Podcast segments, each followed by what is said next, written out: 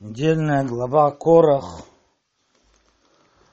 Начинается с рассказа о бунте, который сделал Корах бен Ицар бен Кеат, тот самый бунт, о котором пророчествовал еще э, Яков, когда он сказал при, благослов... при благословении, точнее говоря, это не совсем было благословение, что это было больше порицание, колену Леви, он сказал, в их сговор не войдет душа моя, он Раши там комментирует, чтобы они не, чтобы его имя не упоминалось вместе э, в бунте и действительно там сказано, э, взял Корах, сын цара, сын Кеата, сын Леви, и не сказано сын Якова, то есть родословно проходит, и что это означает? Это означает, что э, где корень вот это, этой, э, этого бунта был, это, корень этого бунта был у Леви. И, а, а Яков говорит, что его имя там не упоминалось. То есть он не является корнем, причиной этого бунта. И мы с Божьей помощью сегодня поговорим о а, вот это качество Леви, то есть там, когда сравнивается Шимон и Леви, а, там сказано, да, когда Яков их порицает, он порицает Рувена отдельно, э, поспешный, как вода, потом Шимон и Леви, оружие грабежа в их руках, вот, да, за, за Йосефа, за Шхем, и вот пророчество о будущем, о грехе Шимона в, с муавитянками, это в конце главы Балак. Это еще будем читать, и о грехе Короха, то есть это, это что-то, что выходит из Леви. И это качество Гвура, это связано с качеством Гвура, вот об этом качестве мы поговорим сегодня более подробно. Но сначала мы попытаемся понять, э, ну, в связи с тем, что хотел Корах, сначала расскажем тот самый Мидраш. Опять, очень часто наши мудрецы, как мы уже говорили, толкуют то, что называется лама не смеха, почему одно упомянуто рядом с другим. Почему Корох упомянут рядом с цицитом? Потому что, получив заповедь цицит, сразу после этого он э, взял цицит и взял Корох, да, главное, и взял Корох. Что взял? По, по, по простому, простому смыслу, по пшату, то, что говорится, да, взял цицит и пришел э, к Муше. Сказал, ты нас учил, что должна быть, должно быть три нити, да, мы там делаем цицит из четырех нитей. Три нити, сложенные вдвое, это должны быть белые, а одна нить, она должна быть э, голубая, тхеля, там, бирюзовая. Да, и э, если он взял весь цицит, э, его сделал э, голубым, покрасил его в голубой цвет, и пришел к Пришел к Муше, сказал ему, если весь цицит голубой, нужна голубая нить или нет? Сказал, Муше нужна. И тогда он сказал, это логика, какая логика в этом? Нет в этом никакого смысла. Да, то есть, а зачем нужна голубая нить? Действительно, Смитраж говорит, голубая нить напоминает нам о, а напоминает о море, море о небе, небо о троне славы Всевышнего то это Мидраж. Потом есть еще Мидраж, что он говорил, тот же самый вопрос спросил про Мезузу. Есть, правда, в Иерусалимском Талмуде это, эта история подается немного по-другому, подается так, что и про Мезузу ответил ему Муше, да, это надо не забывать, что есть такой, такой, такой вариант, что Муше ответил, то есть, когда Корах ему сказал, «Ну, нужна ли голубая нить для голубого талита, ответил ему Муше точно так же, как э, нужна Мезуза для дома полного книг. Хотя обычно в Мидраше, обычно Мидраш это подается как второй вопрос Короха. Третий вопрос Короха был про э, проказу. Если проказа покрыла все тело, он чист. Да, и какая в этом логика? Тоже вопрос э, у Короха. И, но мы попытаемся сфокусироваться сейчас на самом вопросе, э, на самом вопросе, который задал Корох Цицит, и суть этого вопроса, а перед, но перед этим спросим еще один вопрос. А, почему Корох именно в это время, почему именно сейчас начинает свой бунт? Да, то есть что, что произошло сейчас? Здесь на это несколько ответов. Рамбан говорит, что до этого момента Муше был абсолютно непререкаемым авторитетом. Но после того, как в прошлой главе, там все происходит во второй год их, да, выхода из Египта, после того, как В прошлой главе мы читали про грех разведчиков. И они получили свой приговор. То есть авторитет Моше очень серьезно пошатнулся, ну, как бы в глазах евреев. Вот так, сказать, обещания обещаниями. Вот мы здесь все умрем в пустыне. И теперь Корах на этой почве, он решил, он выжидал. Выжидал подходящее время. Если бы Рамбан говорит, если бы он сделал бы это до этого, то все бы его просто не стали слушать. Э, в худшем случае побили бы или убили бы за выход против Моше. А сейчас был как раз подходящий случай. Это, говорит Рамбан. Есть, есть говорят, что это было после вот uh, уже uh, посвящения левитов, да, то, что написано, что Аарон их, что мы читали, что Аарон их, uh, они должны были обрить все волосы на теле, и Аарон их поднимал, и когда Корах пришел такой домой, то жена его высмеяла, сказала, посмотри, что, что это такое, что вас превратили, это насмешка какая-то. Да, жена его э, после этой истории с левитами, она его подзуживала, а, и э, есть объяснение чуть более глубокое э, в связи с э, грехом разведчиков. А дело в том, что мы уже говорили про ну, стандартное объяснение про грех разведчиков, что разведчики не хотели спускаться в материальность, да, хотели остаться в духовности, хотя бы да, еще на время. И а получили они указ, что они получили приговор, что они остаются в пустыне, все это поколение должно Э, умереть, там остаться в пустыне, не войдут в землю Израиля. И сказал Корах, э, значит, э, тем не менее, заповеди в пустыне нужно выполнять. Да, заповеди в пустыне нужно выполнять. Причем э, есть такое, э, как бы, ну, такой подход, так, тоже Рамбан комментирует на одну фразу Танаха Циуним Ацивилах, что заповеди вне земли Израиля это некая помятка да, некое напоминание, что мы, то есть в них есть некое несовершенство. Да, это нам помятка, что когда мы вернемся, все-таки, э, я уже несколько раз это говорил, что евреи получили Тору как народ. Да, это не просто собрание индивидов, это народ. Это, э, и мы должны жить, и наш идеал это жить как народ на своей земле вместе, исполнять заповеди как народ. И поэтому, когда вот это время галута, это лишь некое такое вот, э, ну, это, это ненормальное. Да, 2000 лет существования еврейского народа, некое ненормальное такое время. То есть мы исполняем заповеди как ожидая совершенства, ожидая, как мы, мы, мы должны это выполнять в совершенстве на своей земле. И поэтому, когда они получили приговор, э, что не нужно, э, что, э, что, что они останутся в пустыне, то сказал, то зачем какие-то нужны помятки? Цицит это же некая помятка о том, что будет, э, а, да, некое напоминание. Ну, во всяком случае, сама э, суть надо понять, что это э, за мидраж и почему он говорит, что да, синее напоминает про море, море про небо. Ну, есть люди, которые живут рядом с морем. Да? Есть люди, которые работают, спасатели на море. Ну, особой религиозности не, не замечено у этой профессии. Да? Что, что это значит, что смотря на голубой цвет, это должно напоминать о море, море о небе, небо о троне славы Всевышнего. О чем весь этот разговор и почему Корах взял вот этот вот пример, мы хотели бы понять. И из этого понять, всю его,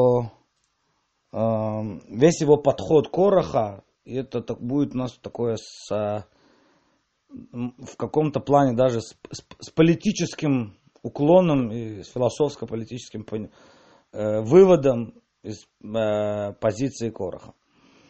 Итак, что, что, же, что же он хотел сказать, вот этой вот, что это за голубая нить, которая должна э, нам свидетельствовать о причем эта голубая нить, она должна быть э, э, выкрашена в цвет, который взят из э, моллюска. Как известно, да, у нас сейчас есть споры, есть голубая нить, нет голубая нить, разные традиции, есть разные подходы. Да, э, при, при, при том, что был цвет, который был абсолютно идентичен по внешнему виду, который добывался из, разде, из э, растения, да, ну, есть, говорят, как цвет, что-то типа индиго да, который добывался из растения, растительная краска была. растительного происхождения. И э, этот цвет был запрещен. То есть внешне этот цвет был абсолютно точно такой же. Абсолютно точно такой же, и он был запрещен. Да, то есть какой-то... В чем, в чем здесь смысл? Так вот, объясняют комментаторы следующую вещь. Говорят комментаторы, э, что что значит вот этот вот голубой цвет напоминает о море.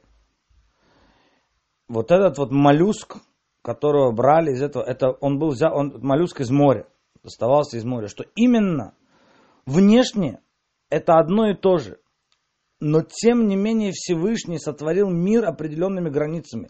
Выше логики, пойти выше смысла, выше, да, выше какого-то понимания. Всевышний сотворил мир какими-то границами. И само море, у него поставлены границы. Сказано, что изначально во второй день творения море покрывало все. Да, море покрывало все. И потом в третий день творения появилась суша. Почему Всевышний сделал так? Почему сразу не сотворить сушу, потом отдельно море, отдельно сушу, сто... Но Всевышний здесь хотел показать, научить нас, Тора хочет нас научить некой, некому правилу, что изначально, в принципе, море должно э, покрывать все. Вода легче земли, должна покрывать все. Земля должна опуститься. И воды больше, как известно. Да? И тем не менее Всевышний поставил границы в этом мире это слово Всевышнего, -то, даже сказано, что это волны вообще, да, что такое волны, ну, может быть, это такое по поэтически красивое сравнение, да, волны это постоянная попытка моря, да, ну, скажем так, по, по, красиво поэтически, постоянная попытка моря захватить и пойти, выйти за свои границы, и, посто... и ударяется и разбивается о берег, вспоминая о, о приказе Всевышнего, о том, что ему поставлена граница. То есть человек, смотря на цицит, вспоминает о понятии границ, которые поставил Всевышний в этом мире, и ты не можешь понять эти границы, ты не знаешь всегда, почему это так, почему это должен быть именно этот моллюск, почему это должен быть, ты не знаешь почему, но так Всевышний сотворил этот мир. Всевышний сотворил мир с определенными границами. И когда ты вспоминаешь о море, ты делаешь следующий шаг. А в духовности тоже есть границы. границы. Ты вспоминаешь о небе. Да, это уровень, уровень мысли. Это уровень мысли. То есть, может быть, в мысли тебе позволено все, то есть в действии, может быть, тебе все и не позволено. Но на уровне мысли, да, на уровне какой-то там идеологии, действительно, все равны, и все одинаково в этом мире, да, и здесь говорится тебе, что и э, небеса, которые Всевышний сотворил еще в первый день творения, да, то есть со второго дня творения, ты вспоминаешь, с третьего, со второго дня творения, ты вспоминаешь первый день творения, где сказано, что одно из имен Всевышнего называется Шин Далит Ют, которое пишется на мезузах. Да, мезуза тоже некая граница. Да, и говорит о том, что э, от слова дай, дай это ограничение, что Всевышний поставил ограничение. И в духовном мире есть тоже ограничение. Не все ты можешь принять, да, там, там на уровне мысли, может быть, можно больше поиграться, чем на уровне действия, но тоже не все можно принять. Тоже есть определенные границы, как Всевышний сотворил этот мир. И тогда ты идешь на третий уровень, а небо напоминает о троне славы. Что такое трон славы? трон славы это ты, ты поднимаешься уже, так сказать, выше первого дня, ты идешь к самому Всевышнему. Трон славы это именно то, как Всевышний. То есть, что такое трон? Когда царь садится на трон? Когда он садится судить.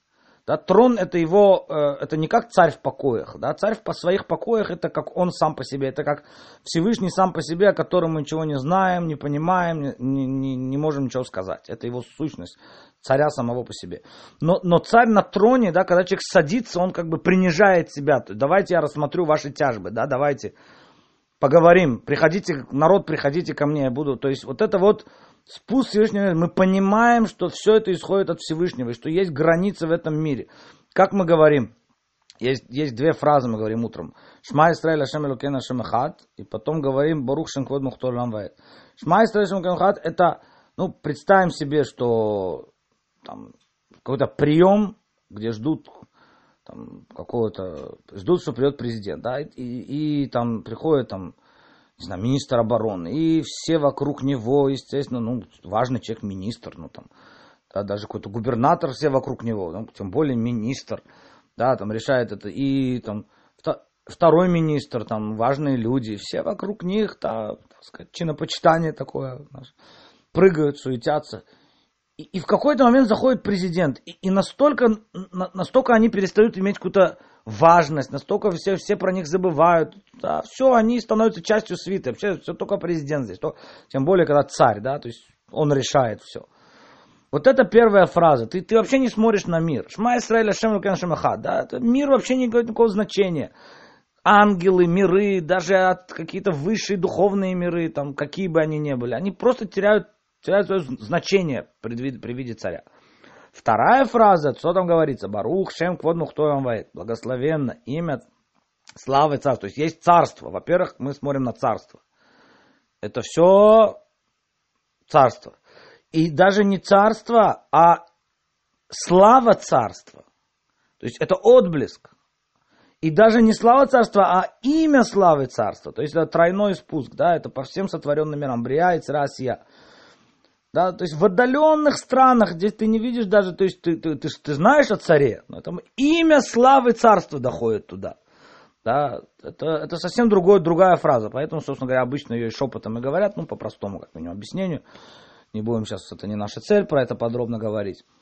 Ее говорят шепотом, потому что только что ты прославлял самого царя и видел только его, а тут ты говоришь, что ты, что есть, оказывается, что ты вообще живешь далеко и не все видно тебе, и только какое-то имя славы царства до тебя доходит в, дальних землях о, о, о царе. Поэтому, да, это, конечно, большой спуск по сравнению с первой фразой, там ты это говорит шепотом. Вот, во всяком случае, э, во всяком случае, вот это вот говорит нам о границах. Кисеа кого? Слон, э, э, трон славы, трон славы, он напоминает о э, вот этих вот границах, которые сотворил Всевышний в этом мире. И это ты можешь понять теперь. Следующий этап, я скажу такую вещь, что э, есть два варианта выхода за границы. Первый вариант это излишек правой линии, второй вариант это излишек э, второй линии, вообще, э, левой линии. Вообще, вообще тоже надо понять, что нет плохой вещи в этом мире. Ни одна вещь не плохая. Есть чрезмерная, есть избыточная только вещь. И качество жесткости, жестокости даже иногда нужно применять, да, как в войне с Амалеком. Не нужно быть слишком милосердным. И качество милосердия нужно уметь применять. И э, во всем, все, что творил Всевышний, все хорошо. Вопрос в том, что как ты это используешь. Да, все, что сотворено в мире, как, как ты используешь, насколько ты этим владеешь, чтобы оно не было чрезмерным. Недосолено невкусно, пересолено невкусно. Все, все должно быть в своих мерах. Кто определяет эти границы, то, конечно, Тора нам определяет, что сами мы не всегда можем определить. Но есть, чем больше выход за эти границы, тем становится все, все хуже и хуже. Да, все опаснее и опаснее. На каком-то этапе количество там переходит в качество, это начинает быть клепа. То, что э, говорится. Так вот, выход за границы правой стороны, это называется хесед клипы. Это когда действительно это превращается в разврат. Это, это идет, когда человек идет за, за, за своими желаниями, за очевидностью этого мира, за, за тем, что реально видно. И он, опять, избыток какой-то этого, чрезмерно человек идет за тем, что очевидно, за тем, что видно, за своими желаниями. А вот избыток левой стороны, да, чрезмерность левой стороны, это ровно наоборот. Человек чрезмерно идет за идеологией, за тем, что не видно. Приходит, и вот это вот, я бы хотел сказать, что это подход, э, ну, наверное, если так можно сравнить в современном мире, то это, и, и не зря называют, да, вот это вот э, левацкая идеология, это, это демократия современного мира, когда приходит Корох и говорит, э, ты ничего, в чем суть здесь? Это не просто, да, то есть есть вот, ну, скажем так, более правые, правые э, это более, ну, националисты обычно, более, более лагерь такой э, консер, консервативный, с более очевидными там семейными ценностями, традиционными ценностями. И левый лагерь, который вот идет именно за идеологией какой-то, которую ты очевидно в мире не видишь, да, но это как бы подход, что если мы посмотрим со стороны чистой логики, вот Корах это был чистая логика, да, то есть он приходит, э, это называется кальва хомер, да, это доказательство от простого к сложному. Если такое талмудическое, если цицит, у которого э, одна голубая нить его освобождает, то весь и весь цицит голубой, тем более, э, да, он, он освобожден. То есть как, э, здесь главное чистая логика. Здесь устная Тора, которая опять, вот это, это устная Тора, мы говорили уже, что устная Тора это, это свое понимание, и оно имеет место быть, но оно должно быть в рамках. Оно, оно должно быть в границах, которые постановила письменная Тора. Письменная Тора это пророчество, это Мушерабейну. То есть, если ты не принимаешь Мушерабейну, действительно, ты идешь чистой логикой. Ты говоришь все, что я понимаю своей логикой. Да, я иду, я э, готов отказаться от очевидных вещей, от э, родового, там сказать, а, от, от преимущества там своей расы, своей там нации и так далее. Нет. Чистая идеология, все равны. У всех равные права. У всех равные права. Э, уравнять всех, у всех. Ты, ты не знаешь истины, какая она, и поэтому все равны. Вот это вот, э, вот этот вот подход, э, как бы, как бы, я бы даже сказал такое, такое выражение, все равно ограничены, то есть левая сторона это сторона ограничения, все равно ограничены. Нет ни у кого, нет ни у кого никаких больше, больших прав, да, и это равноправие выливается в равноправие там э, э, женщин, феминизм, в равноправие расовое, в равноправие классовая и так далее. Опять, сами по себе эти вещи не, не плохи в идее своей, да, вопрос, куда ты их берешь. Да, то есть приходит женщина, говорит, я хочу одевать филин, а почему мне нельзя? То есть ты приходишь, ты, ты, с, чисто, с точки зрения чистой логики, ты действительно ничего не можешь ответить. Ну, действительно, почему нельзя? Это такие же права, как у всех. Но ты приходишь не с точки, это если нет Мошерабейну это есть или нет, это такая устная Тора, которая, это комментарий, который выходит за границы письменной Торы, за границы пророчества. И обратим внимание, что говорит Муше Короху. Муше Рабейну говорит, если Корах погибнет, как все, то Всевышний меня не постал. А вот если Всевышний сотворит новое творение, о, вот это Всевышний смысл. Всевышний действительно делает род земли. В чем, э, в чем смысл этого всего? Говорит Машарабейну, ты хочешь сказать, что все, все, все равно ограничены, все, все одинаково, да, и как бы все в рамках природы какой-то чистой логики. И вот это род земли, это же намек на, на устную Тору, да, устное слово, да, уста, род. Муше Рабейну говорит ему, посмотри, Всевышний, Всевышний творит новые вещи, которые я сам сотворить не могу. Это, это творение шести дней творения. Шести дней творения этот род был уготовлен. Шести дней творения поставлены границы в этом мире. С точки зрения логики ты был бы прав, но что мне делать, когда, когда Всевышний сотворил мир, когда есть, мо, есть море и есть земля, когда есть выше, когда есть ниже, когда есть избранность еврейского народа, когда внутри еврейского народа есть коины, есть левиты, ты не можешь нарушить эти границы. Вот это то, что чрезмерная э, левая идеология не может, то есть всегда нужно э, уметь еще раз, да, всегда нужно уметь пользоваться всем, и везде это поспешность. Когда человек не может, не, когда нет поспешности, надо сесть и разобраться во всем. Да, имеет место быть, но есть письменная Тора, которая ограничивает. Чрезмерно правая сторона тоже имеет место быть, но и там есть свои ограничения. То есть всегда надо уметь, для этого нужно сесть, посмотреть, разобраться, чтобы не было поспешности. И уметь принять, понять все мнения и вывести золотую середину. Вот это была ошибка Короха. Корох хотел отменить границы в этом мире, пойти за чистым разумом, чистая бина. Чистая бина пойти.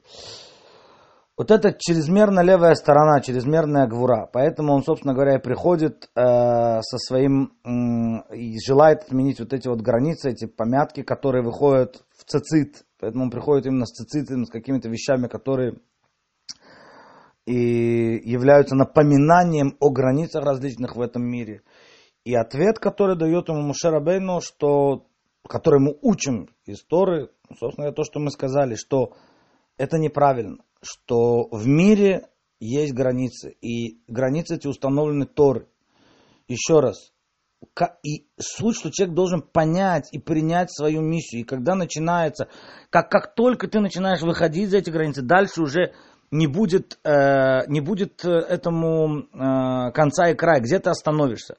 Да, там, потом ты будешь говорить о равных правах для высших приматов, потом ты будешь говорить о равных правах для всех, ты сравняешь животное и человека, да, что в принципе там где-то где-то где-то такое делается, да, там.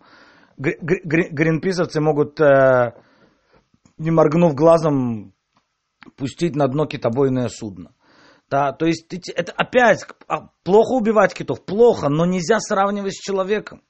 Вот это нарушение границ мира, мироздания, которое Всевышний что есть выше, что есть ниже, что есть э, э, коины, что есть левиты. И когда только когда человек принимает свою миссию, понимает свою миссию, только тогда он может по-настоящему а, сделать свою работу. Да, Коин не может быть царем, захочет Коин быть царем, он не может, он не из колена Иуды. И это была проблема Хашмонаим, кстати. За что написано, все Хашмонаим были убиты. Рамбам говорит, за то, что они взяли себе царство. А царь Узияу, который захотел при, при, принести э, кторет воскурения, вошел сюда, получил проказу, потому что царь не может быть коином.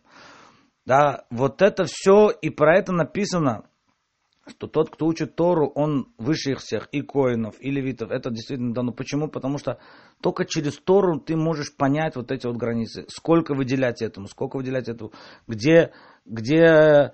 И, и мы постоянно, да, вот в, э, в этом живем, действительно, да, в этой понимании, с одной стороны, демократии, э, с другой стороны, ее, понимая ее ограничения. То есть, действительно, логичная вещь, да, у всех все равны, у всех свои права, у всех свои вот. Но при этом понимать, что есть избранность народа Израиля, что есть выше, что есть ниже, что есть коины, что есть левиты, что есть заповеди для женщин, что есть заповеди для мужчин. И каждый должен быть на своем месте.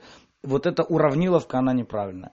Вот это то, что мы можем понять из главы Корых. Вот это правильное соединение устной Торы и письменной Торы, а, когда человек, с одной стороны, может что-то сказать от себя и может вывести свою мысль. И это правильно, и он выводит свои законы, но они одновременно должны быть в рамках пророчества, в рамках письменной Торы. Вот это вот урок, который мы учим из главы Корах, из его бунта. Но в будущем написано, что Корах исправится. То есть корень его был достаточно высок. Корень Гвуры, он в будущем мире. Он просто неправильно его взял. Он взял его настолько чрезмерно, опять-таки. Но цадик это марафрах, праведник, как пальма расцветет, это сказано э, последние буквы Корах. Почему последние буквы? Что это намекает на будущее время. Когда в будущем времени законы будут как Бейт Шамай, как линия Гвуры действительно. Вот, больше. Э, где действительно все станут на каком все станут на уровне пророчества. Да, может быть тогда уже и, но это уже будет время Машеха, и тогда мы сможем правильно оценивать и правильно воспринимать все эти вещи. Но это в будущем. Но до этого будущего надо уметь дотерпеть. Вот поспешность мать всех грехов. Да, спасибо за внимание. Всего доброго. Шаббат шалом.